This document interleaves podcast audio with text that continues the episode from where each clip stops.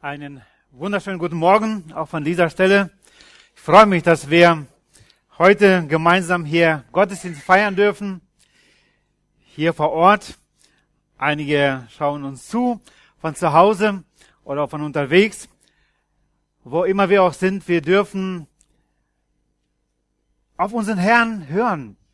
Ich hoffe, dass wir dieses Lied, was wir gerade gesungen haben, nicht nur einfach gesungen haben, sondern dass wir es ernst meinen. Sprich, o oh Herr. Christian hatte schon mit erwähnt, dass wir weiter über die Auferstehung nachdenken wollen, lesen wollen, und das stimmt. Wenn wir letzten Sonntag Auferstehung unseres Herrn Jesus Christus gefeiert haben, dann sind es doch Millionen Menschen, die genau heute an diesem Tag in Russland und Ukraine und vielen anderen Ländern dieses Auferstehungsfest feiern. Und ich hoffe, dass auch wir selbst noch diese Stimmung haben und viel darüber nachgedacht haben.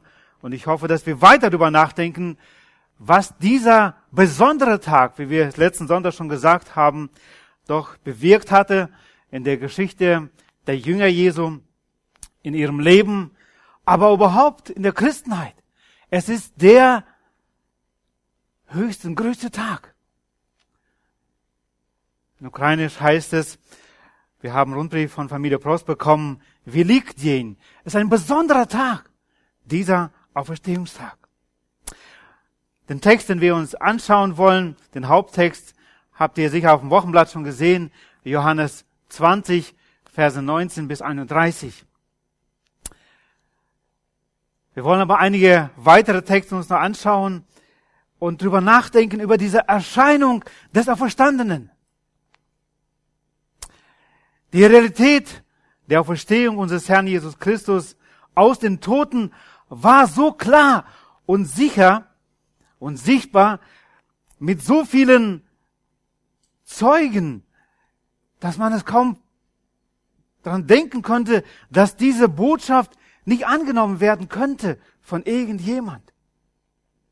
Wir lesen 1. Korinther 15 eine Liste von Zeugen, ob es Maria Magdalena war, Petrus, die zwölf oder auch elf genannt, einigen Stellen mehr als 500 und, und, und.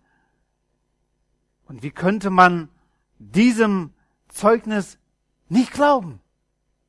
Doch es gab Menschen, Zeitgenossen, Schriftgelehrten, Pharisäer, Juden, die ihn gekreuzigt haben. Sie wollten es nicht wahrhaben, dass dieser Jesus Christus auferstanden sein sollte. Doch die Augenzeugen konnten nicht schweigen.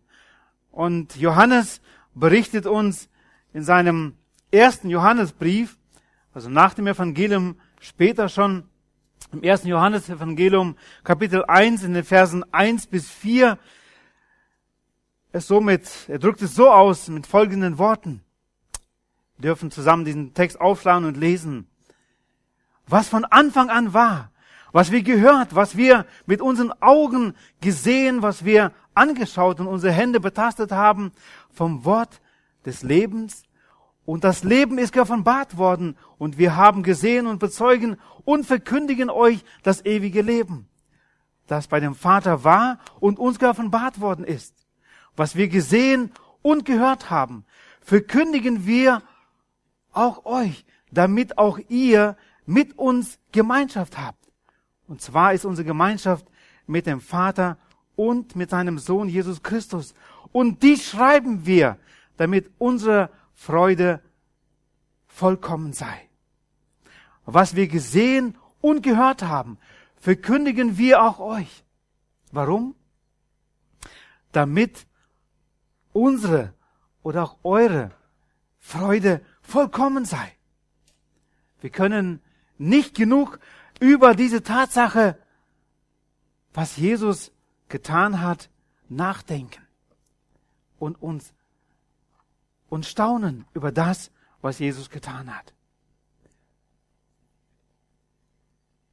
Ich habe das Thema überschrieben, dieses, diesem Kapitel, Johannes 20, Verse 19 bis 31, Erscheinung des Auferstandenen. Erstens, vor Angst zu Freude. Da lesen wir in den Versen 19 bis 23, von den, in den Versen 24 bis 28, vom Zweifel zur Gewissheit. Und drittens dann von der Schrift zum Glauben in den letzten Versen dieses Kapitels. Lesen wir gerade den, oder schauen wir uns den ersten Abschnitt an, Kapitel 20, da sehen wir Vers 19, als es nun Abend war an jenem Tag, dem ersten der Woche. Johannes unterstreicht nochmal, dass es dieser erste Tag war der Woche. Und wenn wir nachschauen, was war dann alles noch an diesem ersten Tag dieser Woche, das lesen wir am Anfang dieses Kapitels, und da sehen wir, wie Maria Magdalena, Maria aus Magdala, anders gesagt, früh, als es noch finster war, zur Gruft ging. Vers 1 in diesem Kapitel. Und sieht den Stein von der Gruft weggenommen. Wir lesen etwas später, wie Maria, wie Petrus und Johannes zur Gruft gehen. Einer überholt den anderen. Sie sind da. Sie sehen, die Gruft ist leer. Und dann sehen wir in dem gleichen Kapitel, wie Johannes beschreibt, wie Maria zwei Engeln in weißen Kleidern sieht. Und Jesus spricht, was weinst du?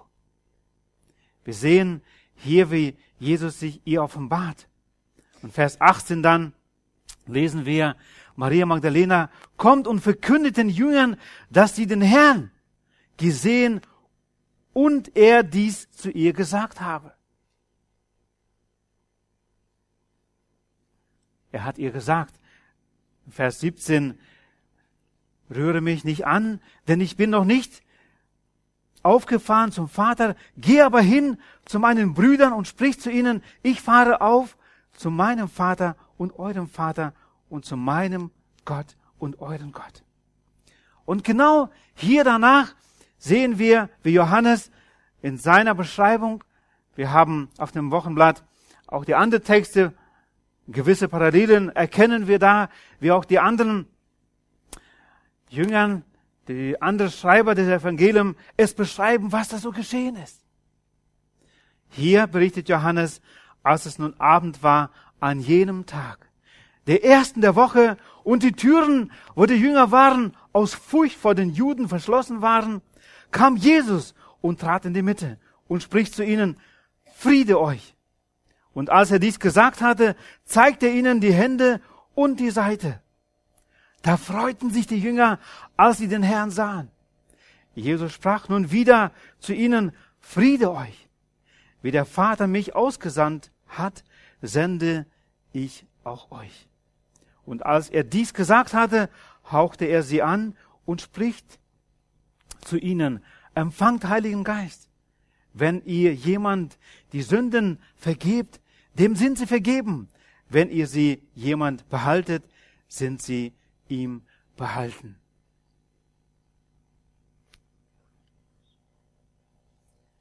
In Lukas 24, 11, da heißt es, auch nach dieser Begegnung und was die Frauen zu den Jüngern erzählten, da beschreibt Lukas, und diese Reden schienen ihnen wie Geschwätz und sie glaubte ihnen nicht. Hier lesen wir, Maria gab ihnen Zeugnis, da lesen wir, die Frauen gaben die Jünger Zeugnis, aber sie konnten es noch nicht wahrhaben. Und sie haben sich verriegelt, verschlossen, dachten, sie wären sicher. Sie hatten Angst oder auch Furcht vor den Juden. Warum? Wir lesen an anderer Stelle, Vers 13, zwei von ihnen gingen an diesem Tag nach Emmaus. Lukas 24. Und 18, einer mit Namen Kleopas. Wer könnte der zweite gewesen sein? Habt ihr eine Idee? Von diesen zwei Jüngern, die Jesus begegnen auf dem Weg Ich weiß es nicht. Es steht auf jeden Fall nicht geschrieben, aber ich könnte mir durchaus vorstellen, dass es Petrus gewesen ist, wenn wir im Korintherbrief lesen davon, dass er sich als erstes Jesus auch ihm offenbart hat. Aber es ist nicht so wichtig. Wichtig ist, dass er sich offenbart hatte, einen nach dem anderen. Und hier sehen wir, verschlossen aus Angst vor den Juden haben sie immer noch. Johannes erwähnt diese Angst und Furcht schon einige Male in diesem Johannesevangelium. Wenn wir Johannes 7 aufschlagen, Kapitel 1, da heißt es, nicht von ungefähr, weil die Juden ihn zu töten suchten. Also Jesus suchten sie zu töten.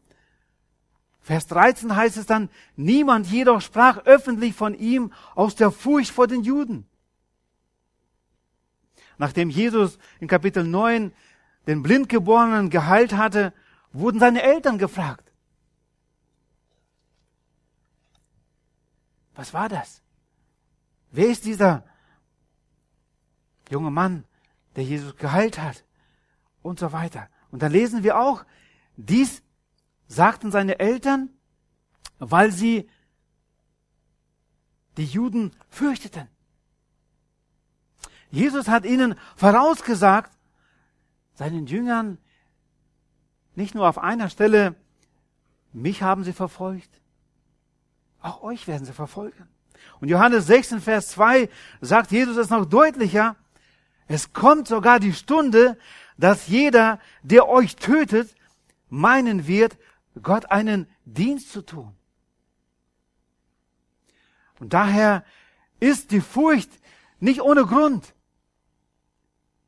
nach der Hinrichtung des Messias, ihres Meisters, dass sie vielleicht auch schon bald uns suchen und sie fürchten um ihr Leben. Und da, wo sie sich so verschlossen haben, da geschieht etwas Unerwartetes. Jesus kam und trat in die Mitte und spricht zu ihnen, Friede euch.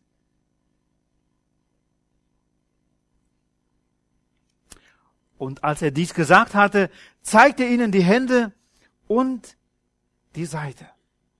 Da freuten sich die Jünger, als sie den Herrn sahen.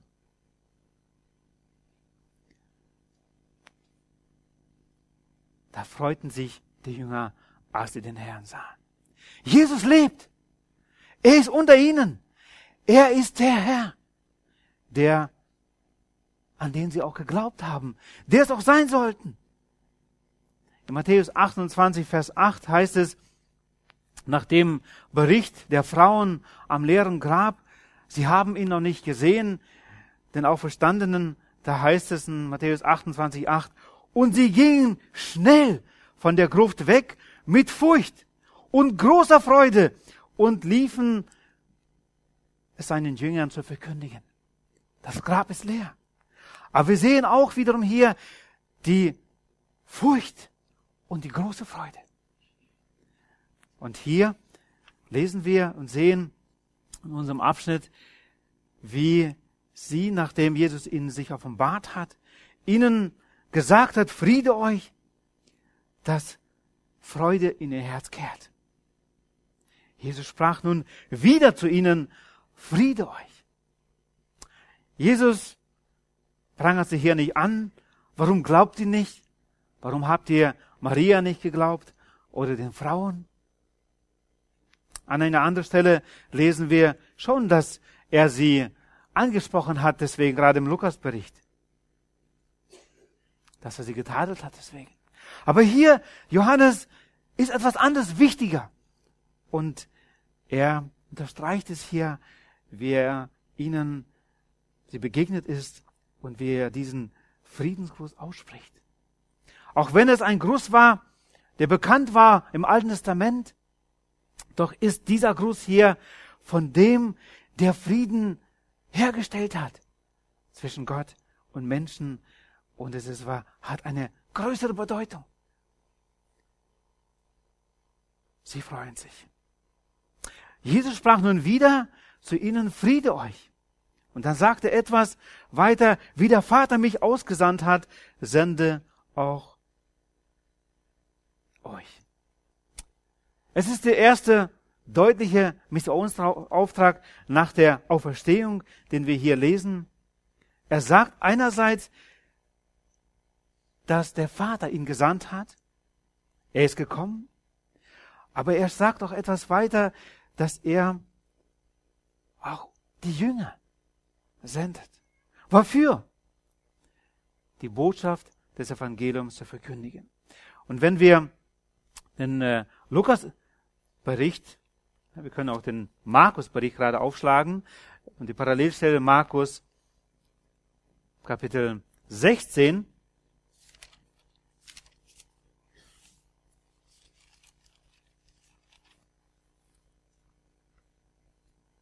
lese ab Vers 14, da heißt es, nachher offenbarte er sich den Elfen selbst, als sie zu Tisch lagen, und schalt ihren Unglauben und ihre Herzenshärtigkeit, dass sie denen, die ihn auferweckt, gesehen, nicht geglaubt hatten.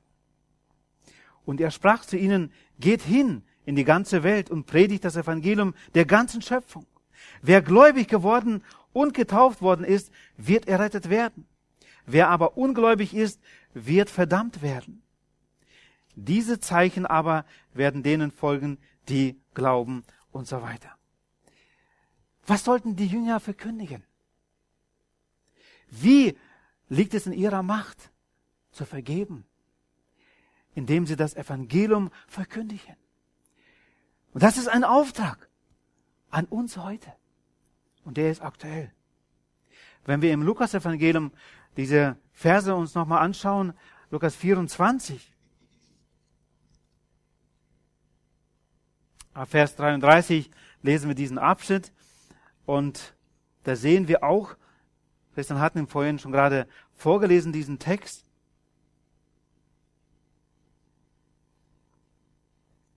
Der Herr ist wirklich auferweckt worden. Und dem Simon erschienen und sie erzählten, was auf dem Weg gesehen, geschehen war. Lese 35. Und wie er von ihnen erkannt worden war am Brechen des Brotes. Während sie aber dies redeten, stand er selbst in ihrer Mitte und spricht zu ihnen, Friede euch. Sie aber erschraken und wurden von Furcht erfüllt und meinten, sie sehen einen Geist. Und er sprach zu ihnen, was seid ihr bestürzt? Und warum steigen Gedanken auf in euren Herzen? Seht meine Hände und meine Füße, dass ich es selbst bin. Betastet mich und seht, denn ein Geist hat nicht Fleisch und Bein, wie ihr seht, dass ich habe.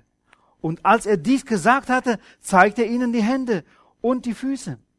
Als sie aber noch nicht glaubten vor Freude und sich wunderten, sprach er zu ihnen, habt ihr hier etwas zu essen? Er aß mit ihnen. Die sind meine Worte.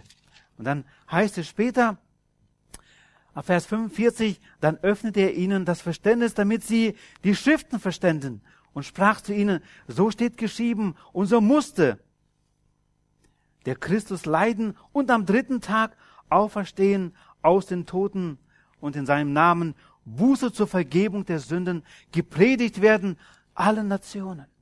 Und das genau ist dieser Auftrag, den Jesus hier erwähnt, auch im Johannesevangelium, der Johannes berichtet, das soll geschehen. Sie sollen das Evangelium verkündigen, anfangen von Jerusalem. Und er sagt hier weiter, ihr seid Zeugen hiervon.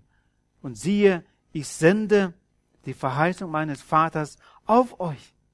Das Werkzeug gibt der Herr uns den Heiligen Geist. Nicht von uns sollen wir Zeugen berichten auch nicht in unserer Kraft, sondern in der Kraft unseres Herrn, in der Kraft des Heiligen Geistes. Es ist etwas Wunderbares, wie hier dieser Auftrag geschieht, diesen furchtsamen Jüngern und wie wir das später feststellen, wie sie nach Pfingsten wirklich diese Botschaft weitertragen, wie der Herr seine Gemeinde baut und wie dieses Wort auch bis zu uns gekommen ist. Zweitens sehen wir vom Zweifel zur Gewissheit. Aus Furcht hatten sie Freude Und jetzt war aber jemand dabei, der, jemand, der nicht dabei war bei dieser Begegnung. Es ist Thomas. Wir lesen ab Vers 24.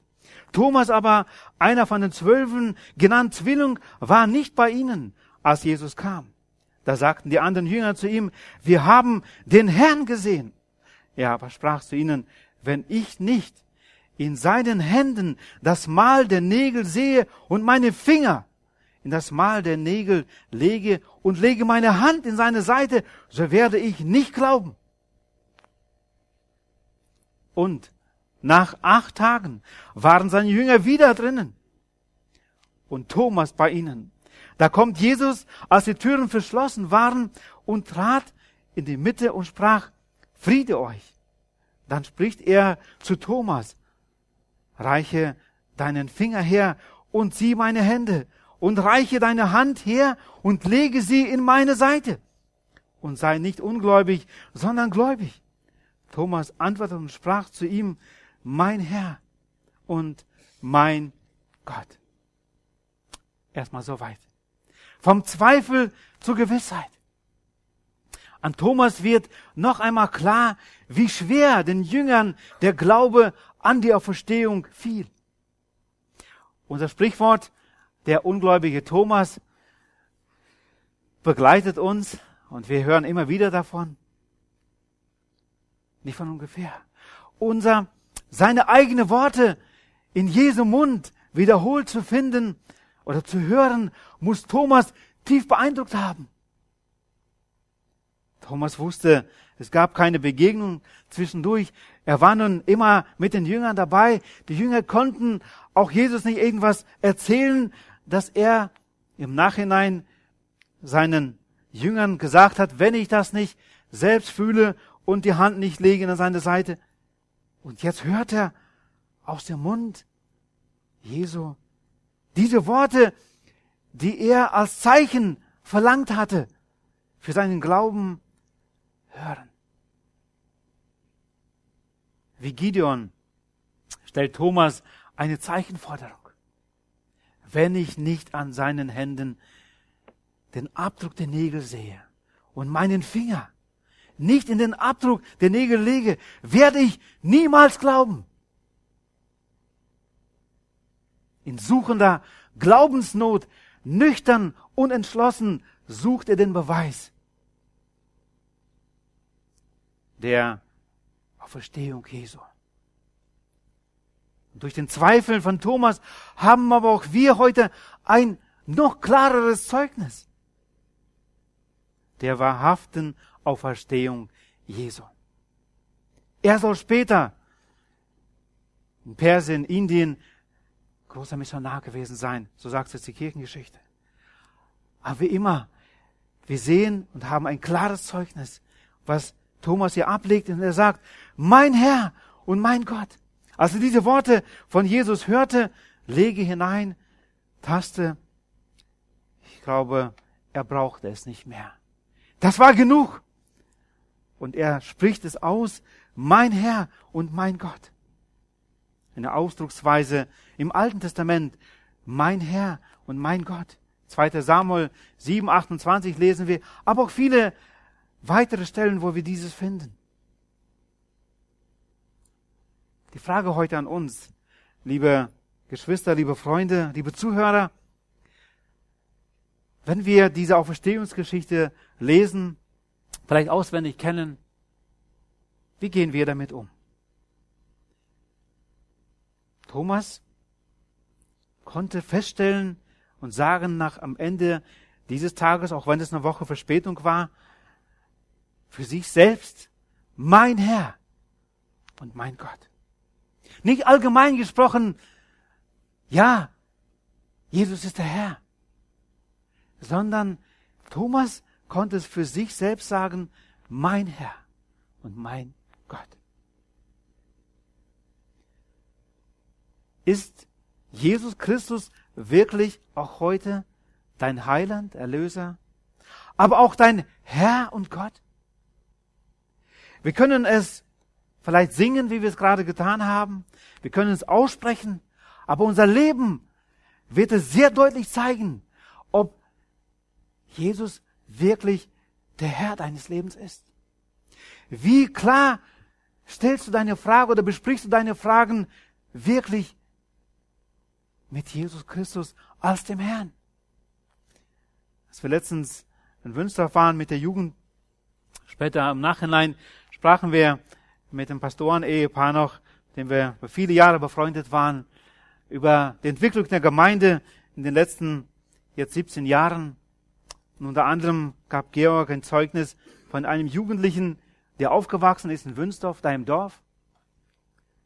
Er kam vor kurzem zum Glauben, suchte eine Lehrstelle, eigentlich da in Wünsdorf ein kleiner Ort, findet man nicht wirklich was Besonderes, Reizendes.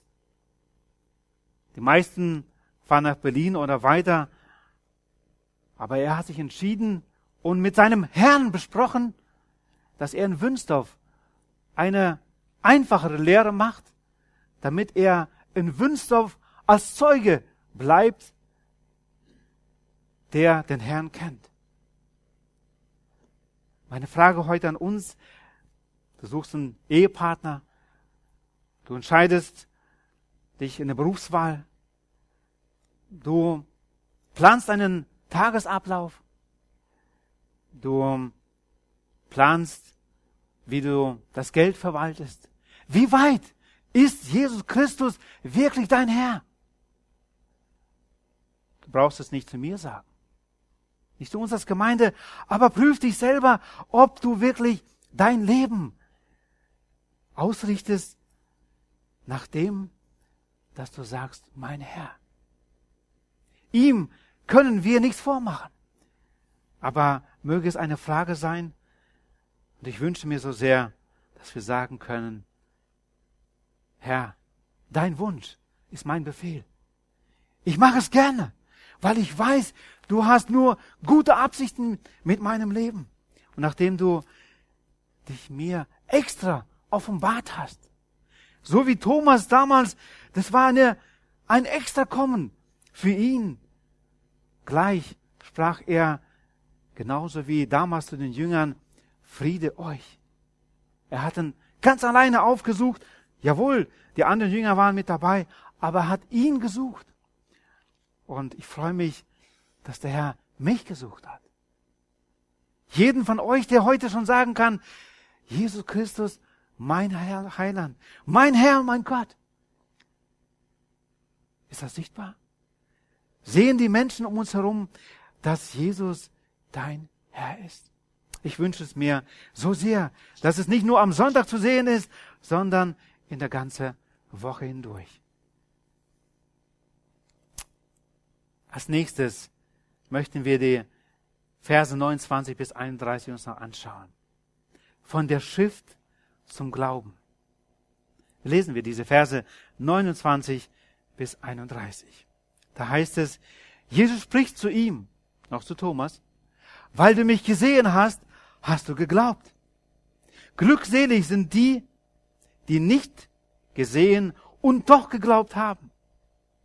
Auch viele andere Zeichen hat nun zwar Jesus vor den Jüngern getan, die nicht in diesem Buch geschrieben sind. Diese aber sind geschrieben, damit ihr glaubt, dass Jesus der Christus ist, der Sohn Gottes. Und damit ihr durch den Glauben Leben habt in seinem Namen. Vers 29 spricht nochmal sehr deutlich eine Glückpreisung aus. Und wenn wir aufmerksam die Bibel lesen, dann stellen wir fest, dass es die letzte Glückpreisung ist. Jesus hat seinerzeit bei der Bergpredigt schon einige Dinge genannt, wer glückselig ist. Hier spricht er, so wie ich sehe, die letzte aus und er sagt, glückselig sind, die nicht gesehen und doch geglaubt haben. Aber wie sollen wir denn wirklich glauben, wenn wir nicht gesehen haben? Ich habe den Punkt überschrieben von der Schrift zum Glauben. Interessant, wie Johannes seinen Bericht, das Evangelium von Johannes abschließt. Es kommt zwar in Kapitel 21 noch danach, aber Ich bin mir ziemlich sicher, dass Johannes ganz bewusst hier nochmal auch diesen Zweifel von Thomas mit eingebaut hat.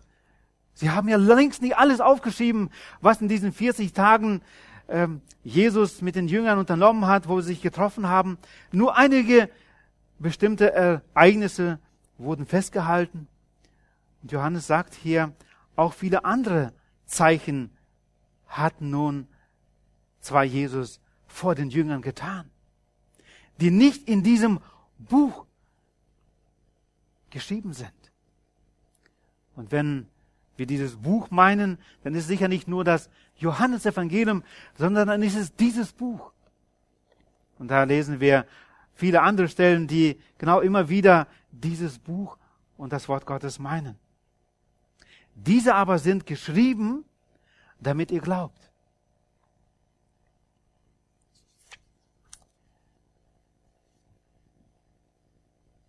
Diese sind geschrieben, damit ihr glaubt.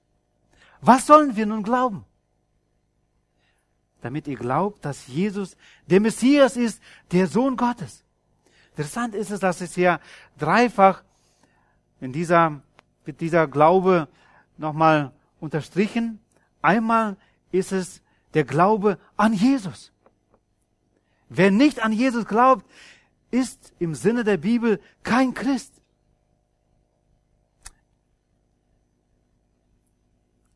Zweitens ist es der Glaube an Jesus, den Messias. Jesus Christus, auch genannt, oder das Wort Messias oder Christus.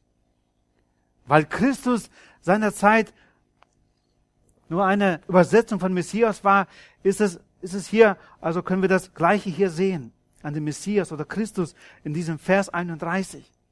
Und, da heißt es weiter, es ist der Glaube, dass Jesus der Sohn Gottes ist.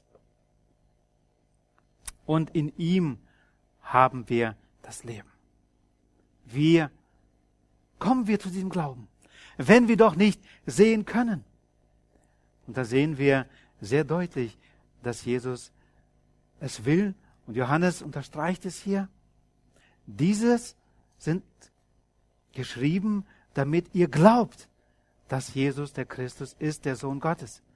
Wir haben es in schriftlicher Form. Diesem Wort glauben. In Johannes 17, Vers 20 oder in Johannes 17 sehen wir das hohepriesterliche Gebet. Und da sehen wir unter anderem in Vers 20, wie Jesus betet und sagt, auch nicht für diese allein bitte ich, sondern auch für die, welche durch ihr Wort an mich glauben. Unter anderem ist es das Wort, was Johannes als Zeuge weitergeben durfte. Jesus ermutigt, und wir lesen es immer wieder im Evangelium, das Wort zu lesen. Denn es spricht von ihm. Wenn wir also Gott suchen wollen, wenn wir Jesus Christus begegnen wollen, dann haben wir heute nur eine Möglichkeit. Jesus könnte uns jedem persönlich extra erscheinen, so wie damals Thomas. Aber er hat einen anderen Weg gewählt. Er ging zum Vater, er sagte, dass es besser ist, dass er den Heiligen Geist sendet und dass er in jedem einzelnen von uns, die wir wiedergeboren sind, lebt, dass wir täglich Gemeinschaft mit ihm direkt haben können. Aber wir dürfen ihn suchen. Ich habe das Thema überschrieben, Erscheinung des Auferstandenen. Meine Frage ist, und ich möchte es uns weitergeben, ist dieser Auferstandene auch dir erschienen? Oder bist du heute noch ein Zweifler, wie Thomas damals? Jesus ist damals seinen Jüngern erschienen. Und er möchte dir erscheinen, ganz persönlich. Wo? Durch die Schrift. Von der Schrift zum Glauben. Darfst hier lesen. In der Schrift. Warum legen wir so viel Wert darauf, dass wir die Schrift, das Wort Gottes hier verkündigen? Und ich freue mich immer wieder, wenn ich sehen darf, wie Menschen, weil sie in der Schrift gesehen haben oder gelesen haben, Jesus Christus genau darin erkennen. Ich kann es nicht erklären, aber eins weiß ich, dass diese Worte nicht nur Worte sind, nicht nur Buchstaben, sondern das Wort Gottes beinhaltet Leben.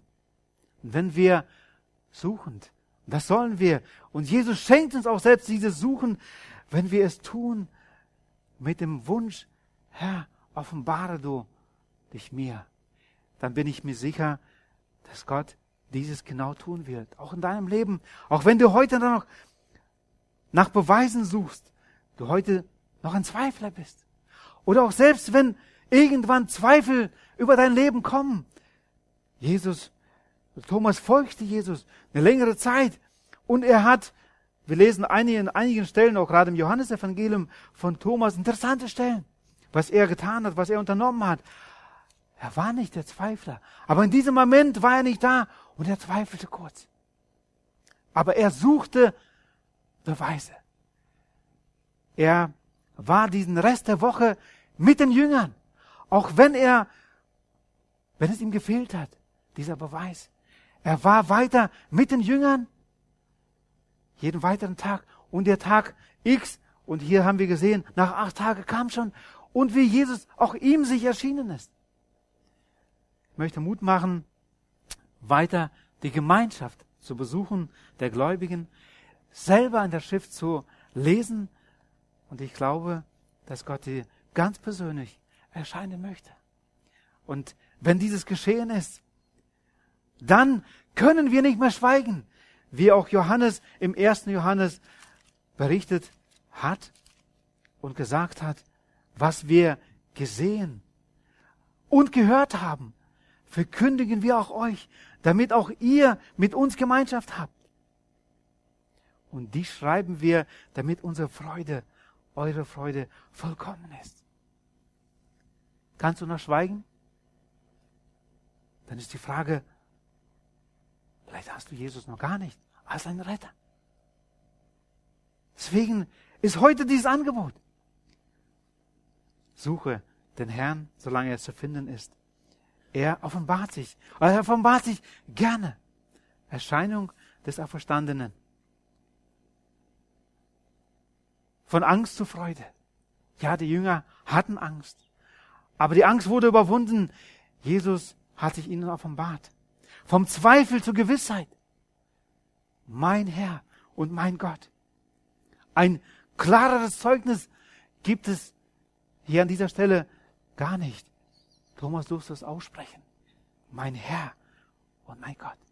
Dass es die gleiche Person ist. Jesus Christus, der Messias. Von der Schrift zum Glauben. Suche. Bleib dran. Und freu dich an dem, was Gott sagt. Stütze deinen Glauben darauf. Halte fest. Und du wirst dich freuen können. Und wir werden vom Glauben zum Schauen kommen. Ich freue mich schon darüber, dass ich das heute leben darf und wünsche das jedem Einzelnen von uns hier, die wir heute hier sind. Und ich wünsche es mir, dass wir diesen Auftrag, den Jesus uns gegeben hat, zu senden, zu gehen, dieses Evangelium zu sagen. Nicht wir sind diejenigen, die vergeben. Aber wir dürfen dieses Wort der Vergebung weiterbringen und wenn die Menschen es hören, dürfen sie es von unserem Herrn, der stellvertretend für uns Menschen dort am Kreuz sein Leben gegeben hat, diese Vergebung genauso empfangen, wie wir sie empfangen haben. Und wir dürfen uns freuen auf das Leben heute hier schon mit ihm, weil wir ihn erfahren haben und einmal in alle Ewigkeit. Amen. Lass uns den Herrn noch anbeten.